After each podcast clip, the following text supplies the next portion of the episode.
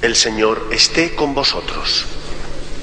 Lectura del Santo Evangelio según San Lucas. En aquel tiempo dijo Jesús esta parábola a algunos que confiaban en sí mismos por considerarse justos y despreciaban a los demás. Dos hombres subieron al templo a orar. Uno era fariseo, el otro publicano. El fariseo erguido oraba así en su interior.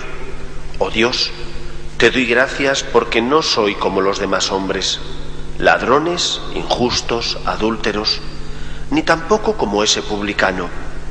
Ayuno dos veces por semana y pago el diezmo de todo lo que tengo.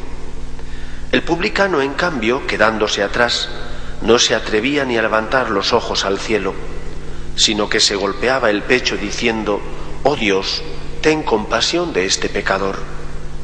Os digo que éste bajó a su casa justificado y aquel no, porque todo el que se enaltece será humillado y el que se humilla será enaltecido. Palabra del Señor. En este Evangelio, aparentemente el Señor pone como modelo no al que cumple con sus deberes y obligaciones, sino al contrario al publicano, que era alguien que colaboraba con el régimen invasor del imperio romano, cobrando impuestos a los judíos. Creo que no debemos equivocarnos. Jesús va más allá. Nos habla Jesús en el Evangelio, en primer lugar, de que tenemos que hacer las cosas que son nuestro deber, pero que como consecuencia de hacerlas no pueden hacer en nosotros la soberbia y el orgullo, que nos haga sentirnos seguros de nosotros mismos y mirar por encima a los demás. Puede parecernos que es algo lejano a nosotros, pero no es verdad.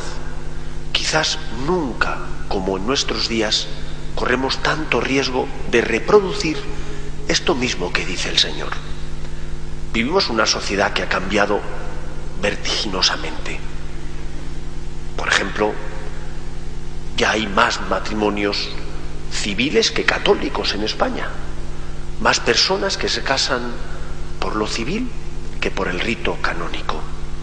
Pero es que hay muchas más personas que conviven y que no tienen ni siquiera ningún tipo de regulación jurídica, ni siquiera van a inscribirse en el registro de parejas de hecho, que es una posibilidad, pero no lo hacen. En este contexto de fragilidad de la institución matrimonial, a ti te puede parecer que tú porque eres honesto y no faltas al respeto a tu mujer o a tu marido, no eres infiel, estás haciendo algo extraordinario.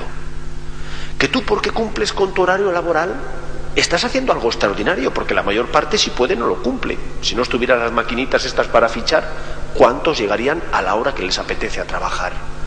¿O porque no te llevas nada del trabajo? Porque hay otros que roban llevándose pues, pequeñeces, boba, tonterías, pero que lo hacen. Y tú no lo haces, o al menos luchas por no hacerlo, y te puedes sentir muy halagado. Yo no soy así. Yo no hago esto. Yo no hago lo otro. Yo cumplo con mis deberes y obligaciones. Debemos hacerlo. Tenemos que cumplir con nuestros deberes y obligaciones, pero nunca deben hacer en nosotros la soberbia. Esto es lo que Jesús critica. No critica que no se cumplan con los deberes, no. No pone como modelo al publicano. El publicano era un sinvergüenza, estaba robando. Pone como modelo la humildad del publicano que es consciente de su pecado y ni siquiera eleva los ojos para mirar a Dios, porque es consciente de lo que hace mal.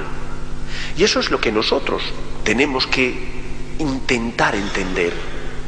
Yo tengo que cumplir con mis obligaciones, pero cuando lo haya hecho, no pueden hacer en mí la soberbia, no puedo sentirme seguro de sí mismo diciendo que bueno soy. He hecho lo que tenía que hacer, sí, y tengo que dar gracias a Dios porque me ha dado las fuerzas. Y tengo que dar gracias a Dios porque mis padres me educaron para que supiera distinguir el bien del mal y he podido hacer lo que debía. No soy un ciego moral, qué suerte tengo. Pero no me puedo ir al otro extremo, el de pensar, no necesito a los demás o soy mejor que los demás. No. Demos gracias a Dios por lo que hemos hecho bien. Demos gracias a Dios porque tenemos conciencia. Demos gracias a Dios porque Él ha sembrado en nuestro corazón la semilla del amor. ¿Qué sería de nosotros sin Él? Sin la fe, sin el amor de nuestros padres, sin esa buena educación que nos han dado, sin la conciencia que tenemos.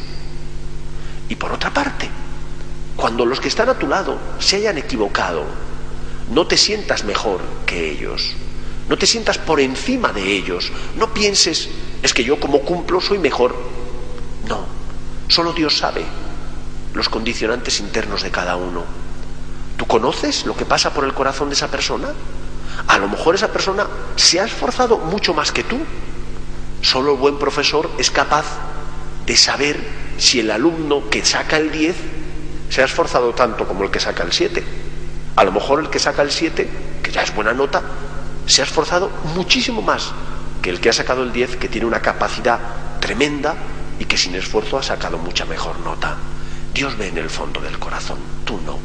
Por lo tanto, tú haz lo que tienes que hacer Dice Jesús en el Evangelio, cuando hayáis hecho vuestra obligación, decid, somos unos meros siervos, hemos hecho lo que teníamos que hacer. Es decir, no te sientas pagado de ti mismo, no te sientas fenomenal porque has hecho lo que tenías que hacer, no has hecho nada extraordinario.